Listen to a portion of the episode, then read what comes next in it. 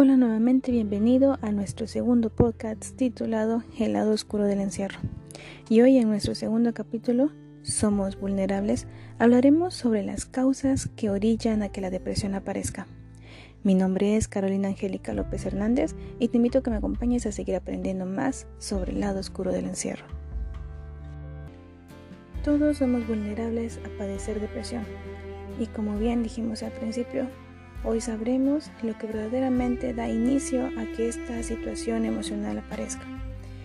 Sabemos que pasar por un momento de mucha tristeza como la pérdida de un ser querido o incluso la ruptura de una relación sentimental nos conduce a caer en la melancolía y a veces muy desenfrenada. Pero ahora sabremos que no solo esa situación social o sentimental nos orilla a abrir la puerta a esta enfermedad mental. ¿Soy susceptible a ella? Hoy lo sabremos. Primeramente hay que entender que las causas de la depresión son muy variadas, pero la bioquímica puede ayudar a explicar algunos casos. Es importante recalcar que las personas deprimidas muestran niveles muy altos de cortisol, que esta es una hormona que se empieza a secretar a través del estrés.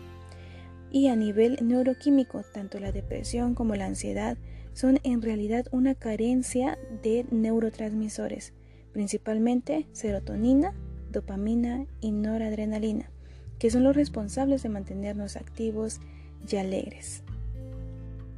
Ahora sabiendo esto, vamos a otra causa, las emocionales y las ambientales.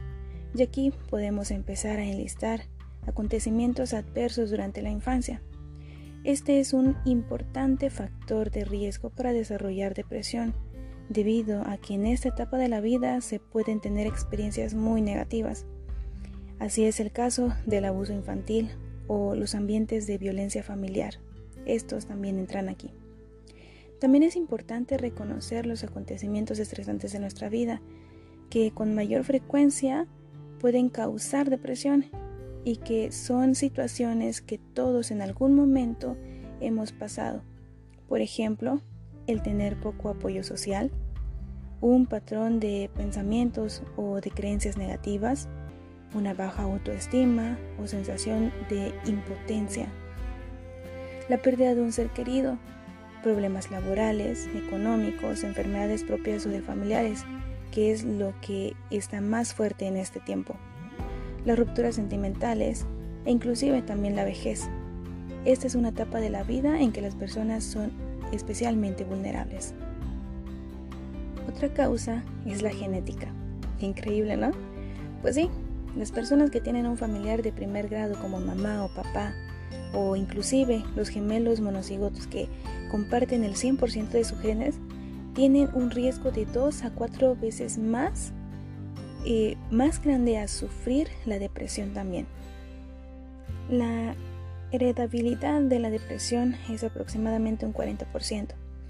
En gran parte esta carga genética de la depresión está asociada a heredar algunos rasgos neuróticos de la personalidad de un progenitor, por ejemplo mamá o papá. Las personas con vulnerabilidad genética al estrés pueden tener también alterados los mecanismos biológicos que definen la respuesta del estrés. Por ejemplo, las personas con depresión secretan la mayor cantidad de hormona del estrés, el cortisol, como bien dijimos anteriormente. Enlistamos también las influencias hormonales. Las afecciones endocrinas como el hipoparatiroidismo o el hiperparatiroidismo, que son deficiencias o incremento de hormonas en nuestro cuerpo. De igual manera, las deficiencias nutricionales como la falta de vitamina B1, B6, B12, vitamina C, ácido fólico, zinc, calcio y potasio. Otras afecciones fisiológicas pueden ser también las enfermedades cardiovasculares, hepatitis, diabetes, mellitus. Y claro, es bueno recalcar las condiciones relacionadas con nuestra salud mental, como el padecer ansiedad, insomnio, trastornos de la personalidad y el consumo de drogas. ¿Pudiste notar cuántos factores de riesgo se suman para padecer depresión? Realmente son muchos. Ahora recordando nuestro título de hoy, ¿somos vulnerables? Claro que sí, todos somos vulnerables y un poco más ahora debido a nuestra situación. Con toda esa información tenemos más claro qué es la depresión y qué es lo que la ocasiona. La tristeza es parte de nuestra vida y realmente no podemos evitarlo, pero lo que sí podemos hacer es no estancarnos en ella. Enfrentar los problemas nosotros solos no es la mejor manera, al contrario, lo torna un poco más difícil. En confiar en las personas más allegadas a nosotros puede ser una muy buena opción. Pero si también creemos en Dios, en ese ser que nos entiende a la perfección, el camino hacia la estabilidad será más ligero. No sé realmente si tú crees en Dios o quizás aceptas solo el hecho de que existe, pero esta mañana te invito a que puedas creer que Él también se preocupa por ti y por mí.